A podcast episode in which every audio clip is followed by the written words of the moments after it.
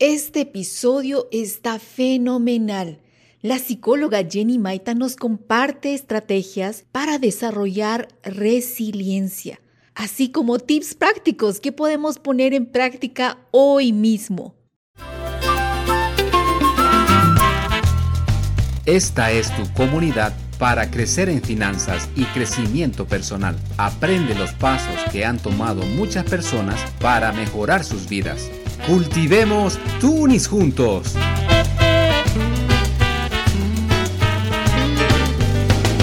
Bienvenidos a Cultiva Tunis Podcast. Soy Marta Condori.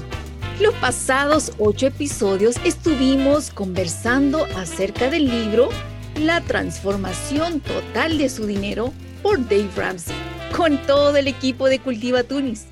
En este episodio de Cultiva Crecimiento tenemos el gozo de tener una invitada para conversar sobre un tema muy importante para nuestro crecimiento mental, la resiliencia. Para ello me acompaña mi estimado amigo Samuel. Cuéntanos cómo has pasado estas últimas semanas.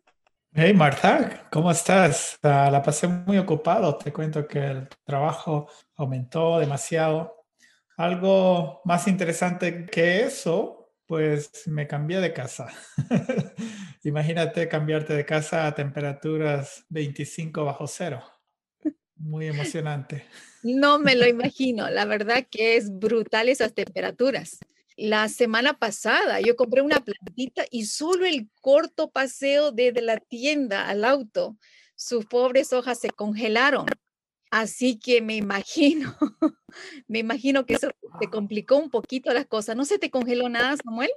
No, lo interesante que me pasó fue que el último día que estuve ahí, como a las dos y media de la mañana, salgo llevando la última caja hacia el auto y veo un perrito ah, muy congelado, gritando, y sí, y no sabía qué hacer.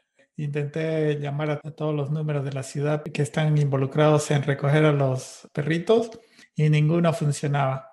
Bueno, para hacerlo corto, lo tuve que llevar a mi perrito y dormir mi primer día en la otra casa con, con el perrito.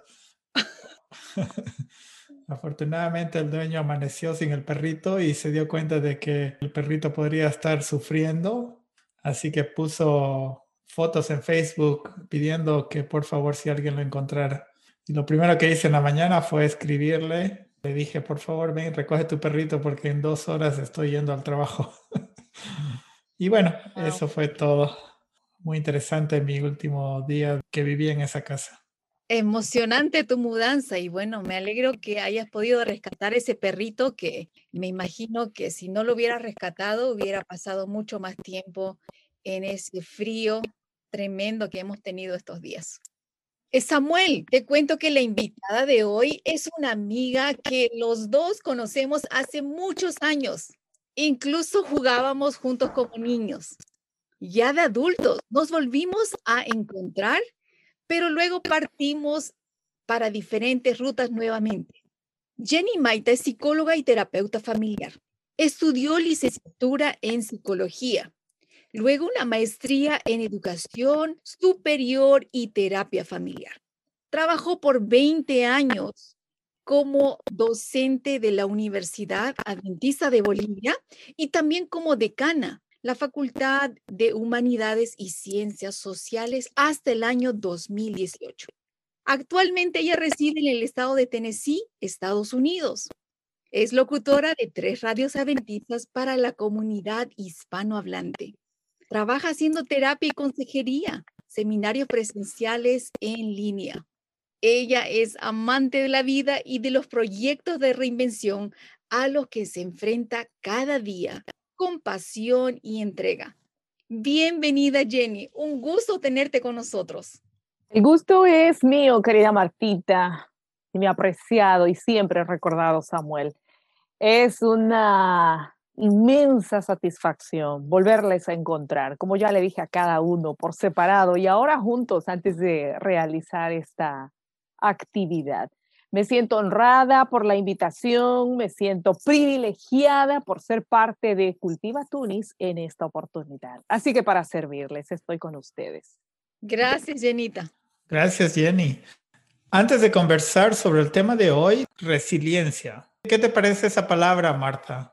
Como yo la entiendo, es tener estrategias que nos ayuden a sobrellevar momentos difíciles. Y la verdad que ahora estamos pasando bastantes momentos complicados con esto de la pandemia, con diferentes situaciones que hemos tenido que adaptarnos en nuestro trabajo, en nuestra familia, estresores por doquier. Entonces, con eso, creo que tenemos a la persona indicada para poder tocar este tema. Excelente. Jenny, en dos palabras, ¿qué significa resiliencia para ti? No puedo con dos, al menos permíteme decirlo con tres. Resiliencia, de una manera práctica y concreta, es volver a comenzar. Saben, mis queridos amigos, todo en la vida es posible de resolver, lo bueno, pero por supuesto que también lo malo. Y hablando de resiliencia, pues se acuña este término a propósito precisamente de las cosas malas que vivimos, que experimentamos en el día a día. Entonces, las tres palabras que te ofrecí es volver a comenzar. Cuando parece que ya no queda nada por hacer, fíjate, siempre hay algo más que se puede hacer. Me gustó mucho tu introducción, Jenita. Cuéntanos, ¿cómo te está yendo en ese periodo tan difícil? ¿Quién dijo que es difícil? Porque si tú me quieres vender la idea de que este periodo es difícil, permíteme decirte que yo no te voy a comprar la idea. ¿Sabes por qué, estimado Samuel? No te estoy retando, no, no, no. Pero a propósito del tema y entrando en el punto nodal de nuestro encuentro de hoy, yo quiero decirles que para mí las circunstancias actuales en las que estamos viviendo en el mundo entero no se han constituido en motivo de crisis, sino en motivo de oportunidad. Supongo que te refieres al fenómeno del COVID-19 y todo lo que hoy trae consigo para nuestras vidas, nuestro actual estilo de vida, ¿no es cierto? ¿Te refieres a eso, Samuelito? De la noche a la mañana, muchas cosas de las que hacíamos no podemos hacer. En muchos de los casos, algunas personas han tenido que hacer cosas nuevas, cosas que nunca habían hecho en la vida. Pues sí, es así. No estoy subestimando la pandemia que tenemos encima. Es más, ahora mismo tengo a mis papás en Bolivia, están contagiados con el COVID. Tengo a uno de mis hijos que probablemente, si no ahora, muy pronto, también dé positivo con este virus, así que no es subestimación, pero creo que es actitud resiliente. Gracias, Samuel, gracias por tus palabras. De todas maneras, siento que necesitamos mirar la situación no con unas gafas oscuras, sino más bien con unas gafas de colores que nos muestren las oportunidades que tenemos aún en medio de estas circunstancias. Y tú me preguntabas cómo te está yendo en este tiempo. Pues me está yendo bien, en el sentido de que gracias, entre comillas, gracias al COVID-19, el encierro, el confinamiento, la distancia social y todo lo que eso conlleva, yo he tenido la oportunidad, así como en este momento con ustedes, tengo la oportunidad de desarrollar otras capacidades, otras habilidades que estaban conmigo pero que probablemente en un tiempo previo a este que tenemos ahora, yo no las había desarrollado, yo no me había encontrado con esas partes de mi vida. ¿Por qué? Porque estaba demasiado enfocada en la rutina en la que me había embarcado. Pero entonces llega la crisis, me saca de carril, me obliga a mirar a otro lado y buscar una nueva manera de vivir. Y aquí me tiene Samuel, no te digo que estoy feliz, que no tengo problemas, pero sí quiero decirles que siento que tenemos ustedes, yo y los demás los recursos necesarios para afrontar esta situación. Me parece muy curioso la, última parte que hablaste sobre los, tenemos los recursos. Jenny, como tú lo mencionabas, esto de verlo de una manera difícil, de una manera compleja, es un punto de vista. Hay diversas formas de ver una situación.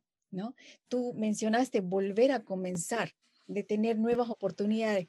En Cultiva Tunis hemos conversado un poquito de eso y de personalmente cómo este periodo nos ha hecho cambiar y nos ha hecho modificar, nos ha llevado al crecimiento. Así que tu perspectiva la comparto, creo que es genial. Ahora, tú estás también en un proceso de cambio, podríamos decir, al adaptarte a otro país. Has llegado a Estados Unidos no hace tanto tiempo y tener que adaptarte a nuevas experiencias, nuevas oportunidades. ¿Cómo ha sido esa vivencia para ti, Jenny? En la vida, yo había imaginado, porque pues uno tiene un proyecto de vida, pero en mi proyecto de vida realmente no estaba contemplado dar este salto. Ahora soy parte de la gran comunidad de los inmigrantes. Y mirar ese capítulo de mi vida, tengo que admitir, me produce cierta nostalgia. Pero aquí estoy, por la sencilla razón de que sigo siendo un ser humano, sigo teniendo fortalezas y reconociendo mis debilidades. Como dice la Biblia, prosigo hacia la meta. Y es precisamente allí, en ese libro, en mis creencias religioso-cristianas, donde encontré los recursos para afrontar esta experiencia que ahora me toca vivir. Tú señalaste, salté de mi zona de confort como un día hace varios años atrás lo hicieron ustedes. Y eso supone haber empezado otra vez. Ah, si tuviera que contarles cómo se ha producido ese cambio Menos mal que tenemos la habilidad de reinventarnos. Entonces yo he estado, todavía estoy en un proceso de reinvención. Y quiero comentarles que reinventarme se constituye el día de hoy en una de las cosas más bonitas que me sucede como mujer, como profesional, como madre, como cristiana, como integrante de una sociedad dejar mi cuna, dejar mis raíces, dejar mi zona de confort. Ese es un término que hoy por hoy se lo utiliza mucho. Eh, no ha sido fácil. Sin embargo, hay que saber adaptarse.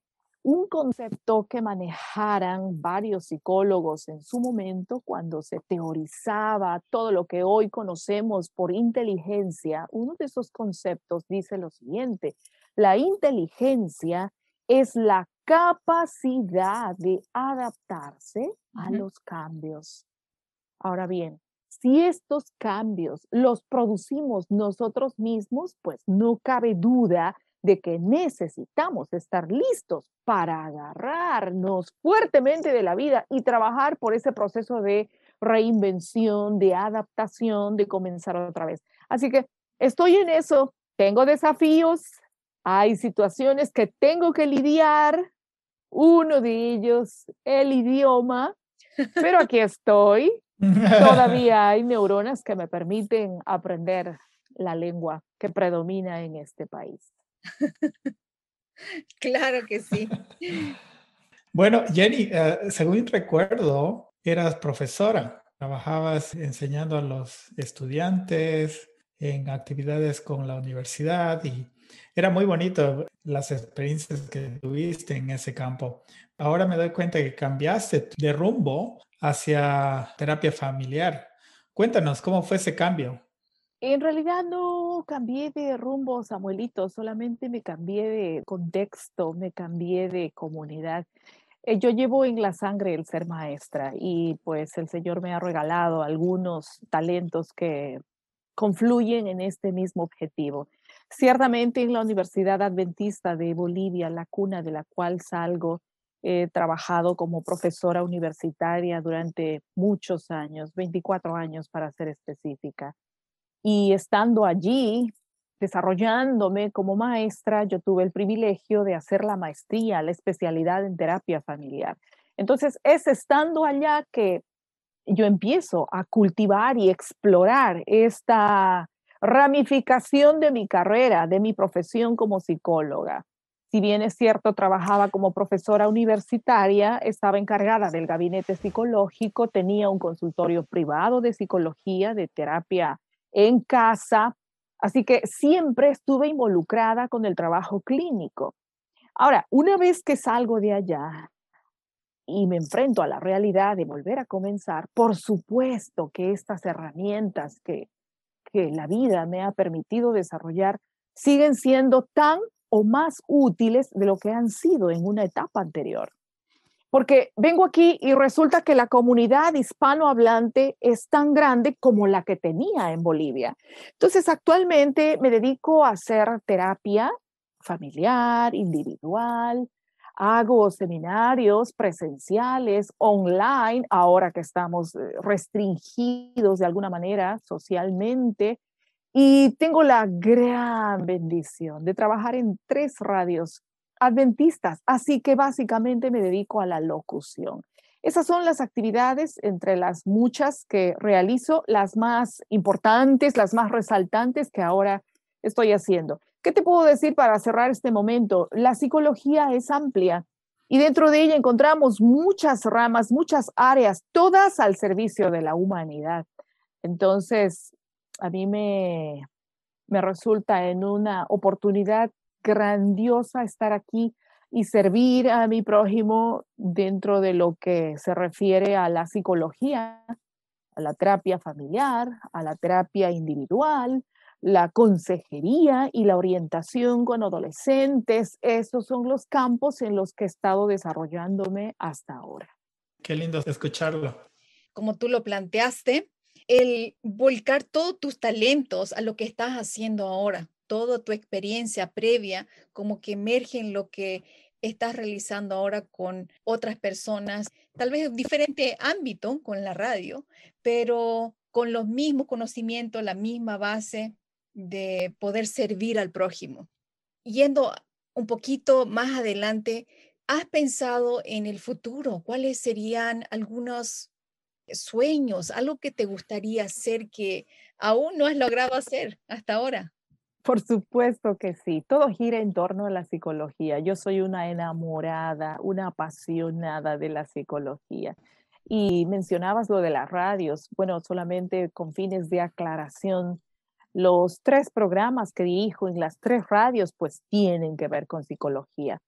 Tengo a bien contar con una organización pequeña, de momento más familiar, que responde al nombre de saludablemente familiar. Entonces, todos los tópicos a tratarse en los diferentes episodios que lanzamos en los programas radiales tienen que ver siempre con el asunto psicológico. Y tu pregunta en torno al sueño, a la meta que yo desearía lograr, tiene que ver con lo mismo. ¿Y saben cuál es mi sueño? además mi desafío y es lo que me mueve cada día. Quiero hacer exactamente lo mismo que estoy haciendo hasta aquí en español. Lo quiero hacer en inglés. Ustedes dirán si es un sueño alcanzable o no, pero es lo que me he propuesto. Dios me permita lograrlo si Él quiere que así sea. Qué belleza. Lo vas a lograr. Gracias, Samuel. Ya te lo contaré cuando suceda. Serán mis primeros invitados. Bueno, y espero también estar ahí en tu programa eh, hablando el diferente idioma. Me tocará invitarles a ustedes para hacerles una entrevista en inglés. Serán mis invitados de honor. Qué lindísimo sueño. Estaré esperando esa invitación. el desafío crece. Así será. De aquí te hacemos porras. Entramos ahora al tema, ¿qué te parece? Enfocándonos en las tres primeras ah, palabras que mencionaste. Cuéntanos más, ¿qué es resiliencia? Gracias, Samuel, por introducirnos en la temática que hoy nos reúne.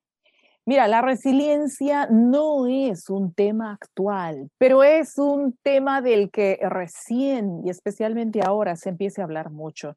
Ya en la década de los 70, incluso antes, grandes psicólogos habían sistematizado bastante información al respecto. Es el caso de Bowley, que habla acerca de la teoría del apego, un grande en el ámbito de la psicología.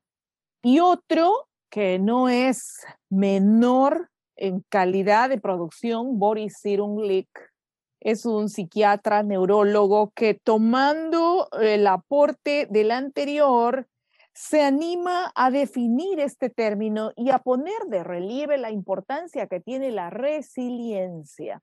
Sin embargo, no puedo continuar adelante si no retrocedemos hasta el principio de la historia de la humanidad. Porque si bien no con este término, sino con otro al que le vamos a llamar resistencia y o paciencia, encontramos en el primer escenario de este mundo que la resiliencia ya es parte de la vida, del diario vivir del ser humano. ¿Quieren un ejemplo? Adán y Eva en el jardín del Edén. ¿Cómo creen ustedes que la pasaron ellos cuando después de haber caído en la condición en la que ellos estaban, tuvieron que salir del jardín, tuvieron que reinventarse y desarrollar un nuevo estilo de vida? Tienen dos hijos, los crían, imagino, con todo el amor de cualquier padre y madre, pero de pronto uno de ellos mata al otro, Si nos ubicamos en ese contexto, ya allí, en los primeros padres de la humanidad, encontramos la resiliencia en marcha, activada en nuestra vida.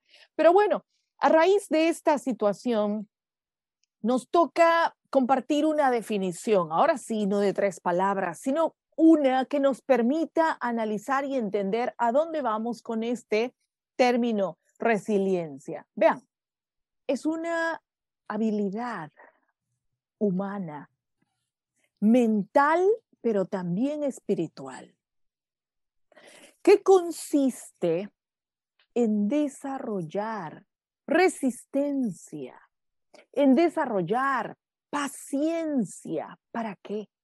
Para afrontar la adversidad y no dejarse afectar por ella.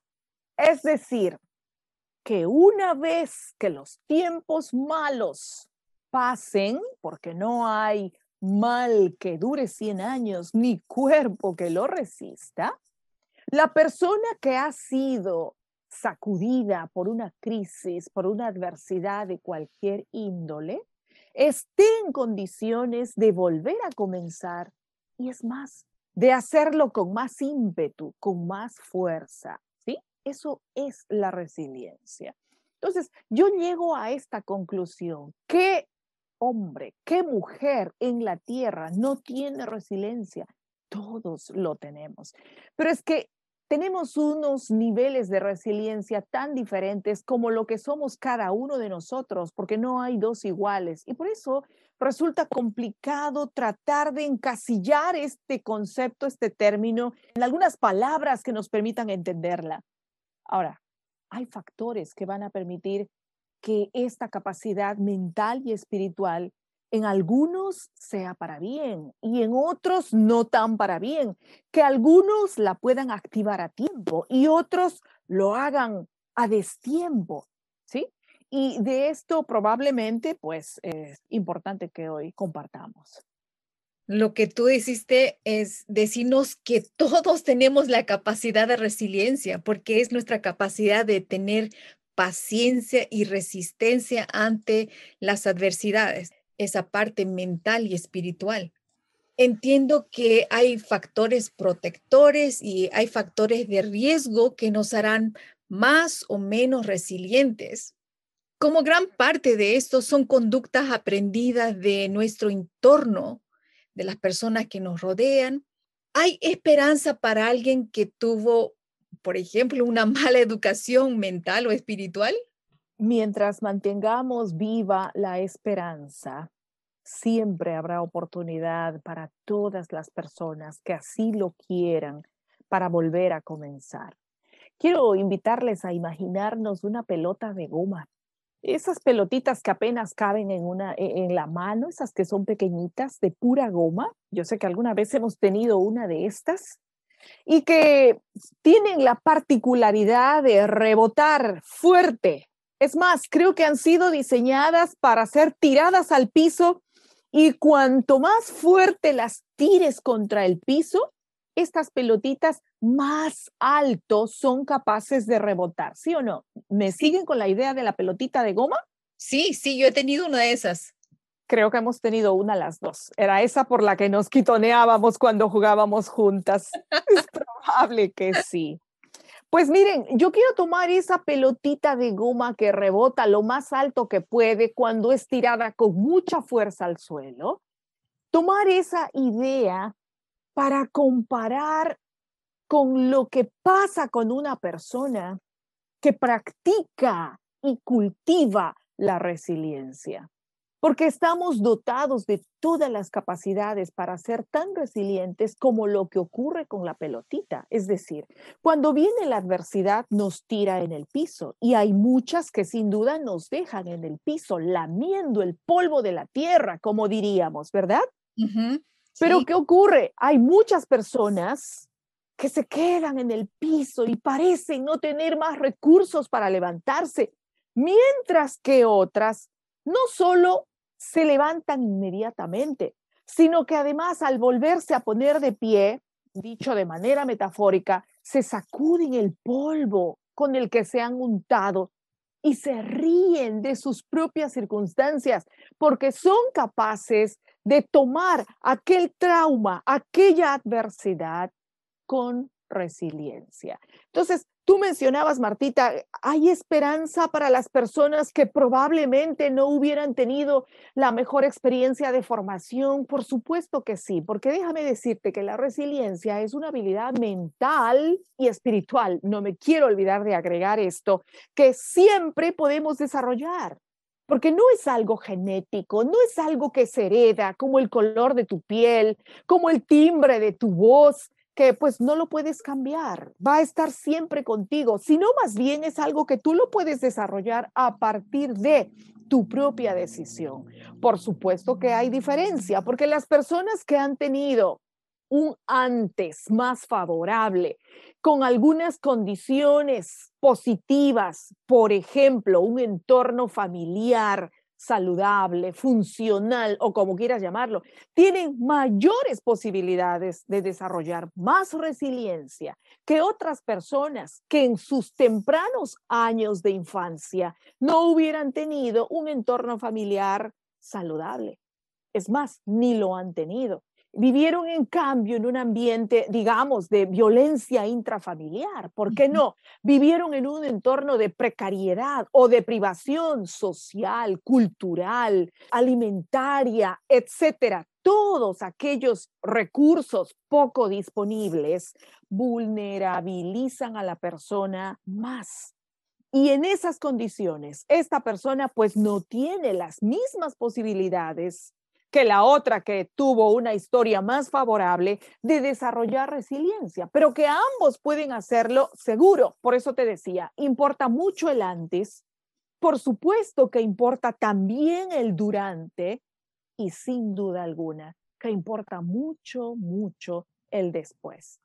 Hay una tendencia humana, y con esto termino esta parte, Martita, si me permites. Nuestra tendencia humana es de mirar atrás.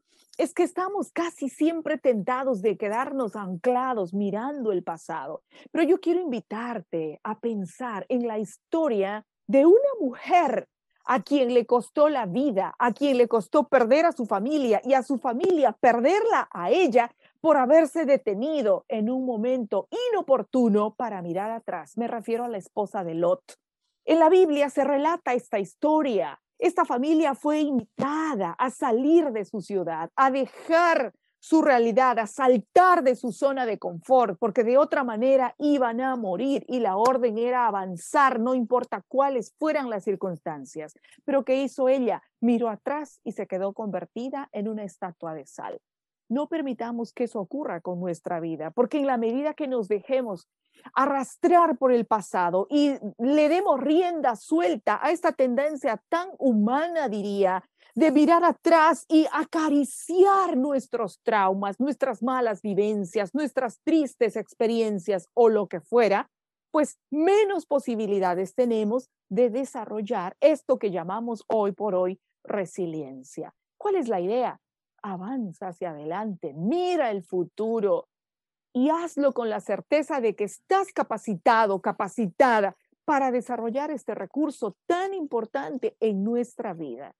Entonces, en esta respuesta sí tenemos esperanza, aunque nuestra educación mental y espiritual previa haya sido pobre, tenemos esperanza de mejorar nuestra situación y el de mirar hacia adelante en vez de mirar para atrás. Creo que esa es una clave muy importante, Jenny. En este momento estoy aprendiendo muchas cosas. ¿Cómo se puede programar nuestro cerebro para mirar hacia adelante, para crear circuitos nuevos que digan, bueno, lo de atrás es, queda atrás, ya pasó, ahora voy hacia adelante.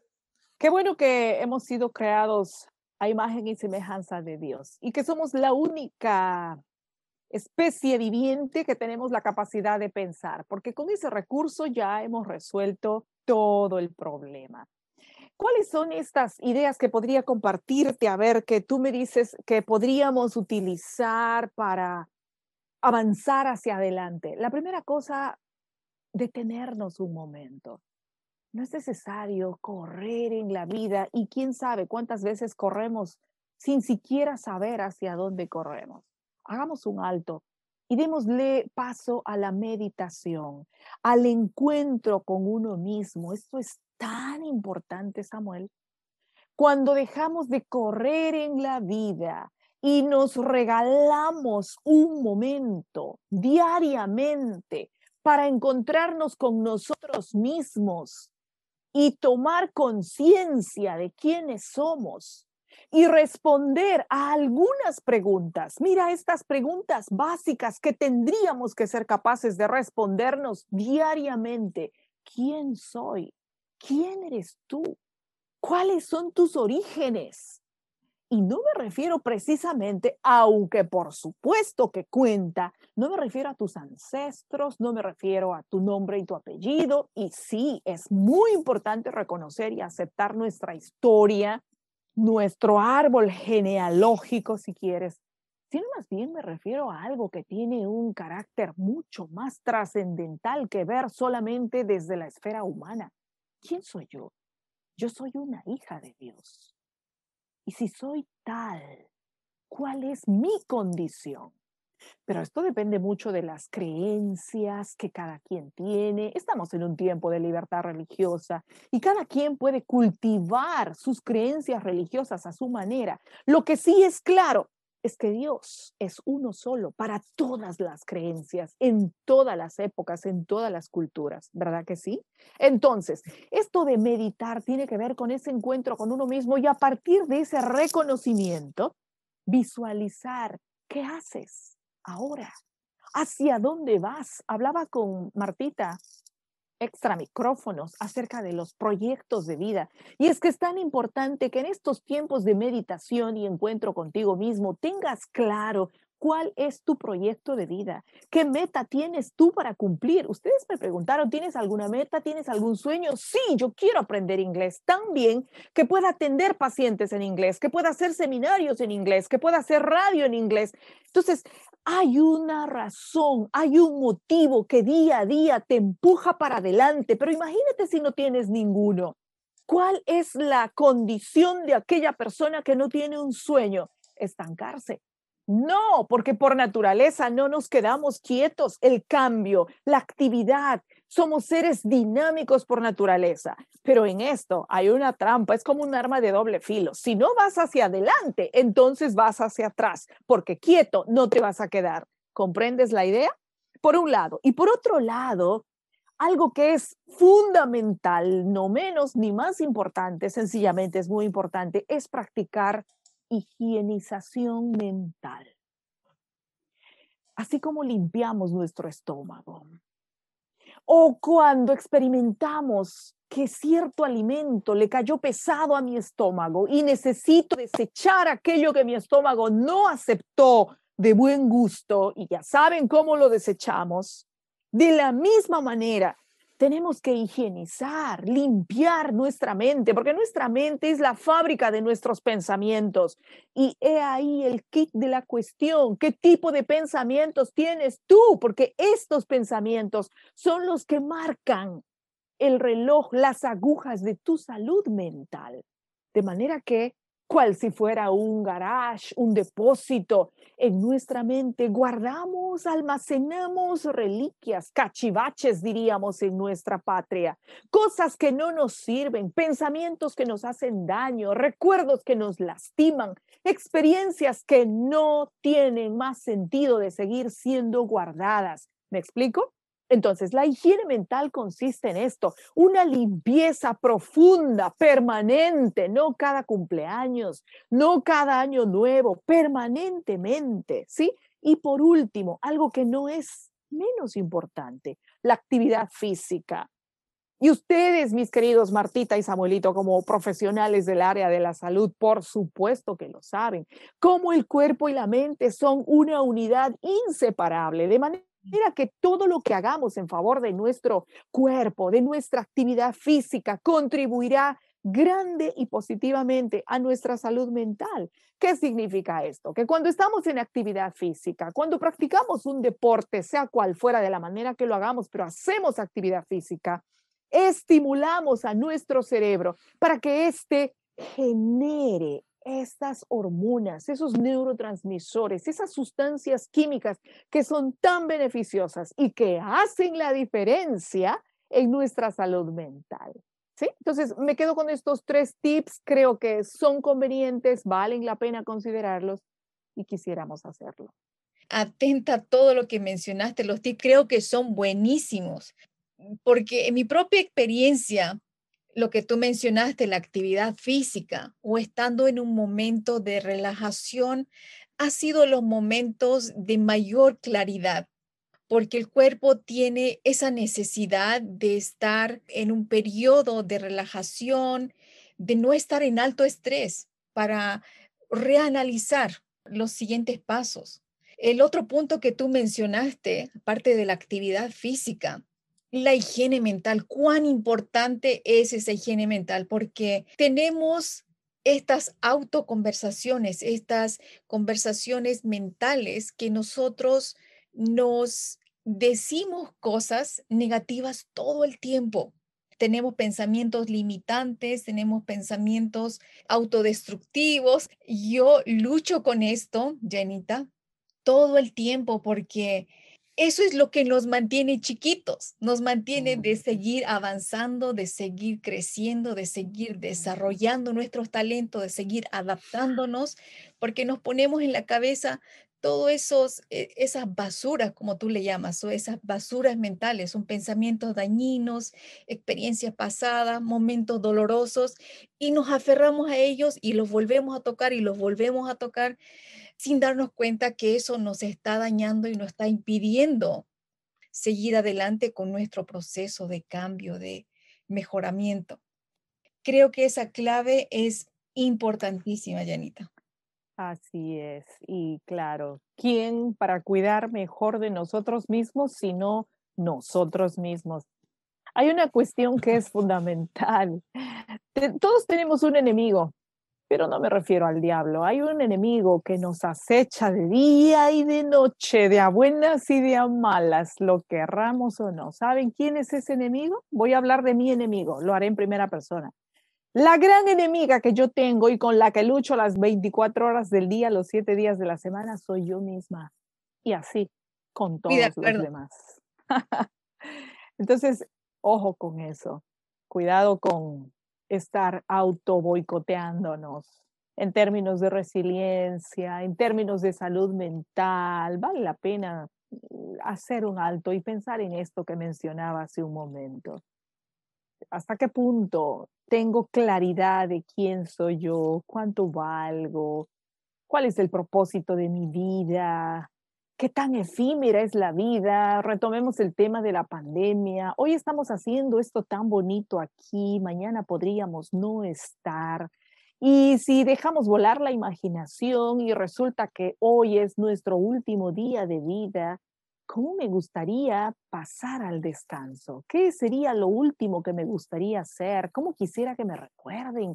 ¿Qué legado quisiera dejar a los demás? No quiero ser traumática ni exagerada planteando el tema de la muerte, que no tiene nada que ver con este tema y sin embargo tiene mucho que ver, ¿no? Pero valorar lo que somos y lo que hacemos a partir de esa instancia también. La vida es muy efímera y creo que no vale la pena lastimarnos a nosotros mismos, no disfrutar del don maravilloso que tenemos de estar aquí y de cumplir con la misión para la cual hemos sido creados. Tan cierto, Yenita. Mira, esas claves que tú nos has dado, eh, muy excelentes, nos da espacio para repensarlas, para analizarlas y para ponerlas en práctica. Creo que es, es muy importante para nuestra sanidad mental dedicarle tiempo al trabajo mental y a trabajar desde el aspecto positivo, ¿no? Poniéndole cosas edificadoras a nuestra mente. Entonces, Jenita, ¿cómo podemos nosotros desarrollar estrategias que nos sirvan de forma práctica? ¿Cómo podemos desarrollar mayor resiliencia mental? Les comento algo que creo está en nuestras posibilidades hacerlo inmediatamente. ¿De qué manera puede el ser humano ser más resiliente? ¿Saben de qué manera? Miren, es fundamental reconocer que somos seres sociales, ¿sí? Ese es el punto de partida. Y es que vio Dios que no era bueno que el hombre esté solo. Y a partir de ese momento, todo lo que concierne a la existencia humana gira en torno a comunidad, en torno a gregarismo, en torno a sociedad. Y el punto de partida de este gregarismo es la familia. Es que la resiliencia se desarrolla en la familia. Sale de la casa, continúa en la escuela, continúa en la iglesia, en la comunidad, en la sociedad en general, pero ¿cómo desarrollar más resiliencia? Ah, cultivando buenas y sanas, además permanentes relaciones interpersonales con los demás. ¿Tienes esposo? ¿Tienes hijos? ¿Tienes padres? ¿Eres miembro de una familia pequeña o grande? Cuidado con el cómo te relacionas con los miembros de tu familia. Entonces puedes tú decirme, ah, pero es que en mi familia las cosas no funcionan, ah, pero es que con mis padres no se puede hablar, ah, pero es que mi esposa o mi pareja o mi hijo, no importa. Lo que interesa es que tú des el primer paso. Aprende a comunicarte, aprende a reconocer que cuando tú estás pasando por un problema, por una adversidad, necesitas comunicar lo que te sucede. Qué importante es reconocer que estamos sufriendo, estamos ante un conflicto y podemos pedir ayuda. Pero fíjate, ¿cómo vamos a pedir ayuda si previamente no hemos construido redes sociales? Esto no se queda en la familia. Bien decía, salimos de la casa y ahora continuamos en la sociedad. Dime cuántos amigos tienes, dime cuántas amigas tienes, porque en términos de, vuelvo, salud mental, es más fácil recuperarse de un embate, de un desastre emocional, psicológico. Es más fácil ser resilientes cuando nuestras redes de apoyo son más grandes. Si no los tenemos a nivel familiar por A, B o C, construyámoslo fuera de nuestro hogar. Por eso digo que en todas las etapas de la vida se puede construir y desarrollar resiliencia, pero nosotros somos los que tenemos que dar el primer paso, ¿sí? ¿Por qué? Por esta naturaleza social que tenemos. La depresión, por ejemplo. Yo creo que la depresión es el resultado de la incapacidad o de la pobre capacidad de desarrollar resiliencia. ¿Qué pasa con el paciente, que, con la persona que presenta depresión?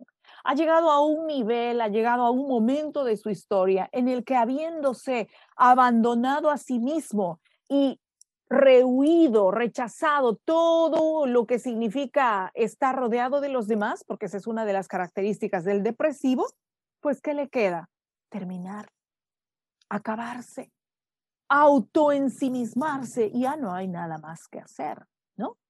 Si tan solamente ese paciente con depresión aceptara que nos acerquemos a Él, que le acompañemos, que le brindemos, que le ofrezcamos nuestra disponibilidad, seguro estaríamos en un buen camino, con un buen pronóstico de sanidad para esa persona con depresión. Entonces, si tú si yo, si todos queremos desarrollar resiliencia, esa es la tarea fundamental a desarrollar. Construyamos redes sociales.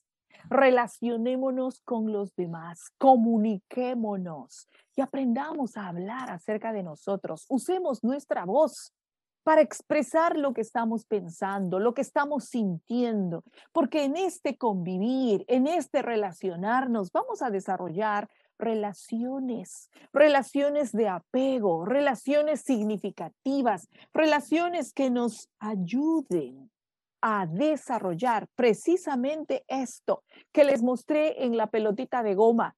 Por muy bajo, por muy profundo que caigamos, seremos capaces de levantarnos a donde estábamos y aún mucho más alto. ¿Sí? Perfecto, qué lindo como tú lo planteaste. Eh, desarrollar la parte social. Tú tienes bastante experiencia trabajando con familias. No sé si tienes algún lugar donde las personas te podrían saber más de ti o buscarte, Jenita. Sí, por supuesto que sí. Gracias, Martita, por darme paso a este momento. El material que estamos empezando a construir está disponible para todos quienes estén en condiciones de verlo, de aceptarlo, a través de las redes sociales. Tenemos un canal en YouTube. Mencionaba que tenemos una organización de servicios psicológicos que tiene el nombre de Saludablemente Familiar. Vamos al YouTube y buscamos a Jenny Maita y allá encontraremos algunos eh, tips cortos específicos que están relacionados con el desarrollo familiar. También estamos en el Facebook, tenemos una fans page donde compartimos periódicamente alguna información, publicación, algunos textos, algunos mensajitos, algunos videos que tienen el mismo propósito. Ayudar a quien esté dispuesto a desarrollar un estilo de vida saludablemente familiar. Bueno, gracias Jenny por la bonita conversación que tuvimos el día de hoy. Ahora viene lo que llamamos el Tuni Veloz. Es muy conocido en nuestros programas. En conmemoración al Tuni, que es una moneda de dos dólares canadienses, ¿Qué te parece, Jenny, si te hacemos dos preguntas y tú tienes solo dos segundos para responder? ¿Qué te parece? ¿Estás bien? Ya tengo la impresión de que hablé demasiado y ahora me estás limitando con el tiempo. Vamos con la pregunta, Samuelito. Claro que sí, acepto el desafío. Nombra solo una cosa que te llena felicidad. Wow. Amigos. Uno, dos. Excelente. segunda, pregunta. ¿Cuál es tu lugar favorito para pasear en Tennessee? Seguro que todos los parques naturales que tenemos en este hermoso estado. Todos, sin excepción. ¿Alguno en particular? todos, todos, todos. Todos, porque no me acuerdo el nombre de ninguno. Lo que pasa es que están en inglés, así que por favor dame chance. En la próxima te digo sus nombres. Ya pronto Jenita va a ser capa en inglés, así que démosle un tiempito más. Ay, por favor, que así sea. Jenita, un abrazote grande. Ha estado lindísimo el episodio. Gracias. Jenita, te quiero agradecer por tomarte este tiempo de pasar con nosotros en Cultiva Tunis. Yo personalmente he aprendido, he tomado notas de lo que tú estabas mencionando, he aprendido bastante y estoy seguro que nuestros amigos que escuchan Cultiva Tunis van a poder sacar muchos mensajes de provecho. Te agradezco por esta linda conversación y nuestro reencuentro de poder vernos cara a cara y poder pasar un tiempo juntos. Espero que no sea mucho tiempo más y nos podamos también volver a ver en alguna otra oportunidad. Seguro que sí, yo soy la agradecida. Martita y Sami, me dio mucho gusto estar con ustedes en este tiempo. Quiero felicitarles por la actividad que ustedes realizan. Este es un espacio muy ameno, dinámico. He escuchado algunos otros episodios que ustedes tienen publicados y me parece un emprendimiento fenomenal. Así que les invito, les animo a seguir adelante. Hay mucho que explorar dentro de cada uno de ustedes sean grandemente exitosos y bendecidos.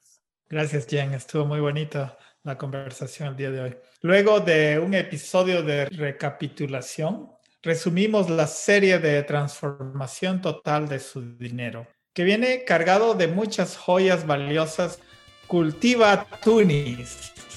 Vive libertad financiera. Si estás motivado a dar un paso más en dirección a la vida que deseas tener, entonces toma acción hoy y comparte tus logros. Hasta la próxima.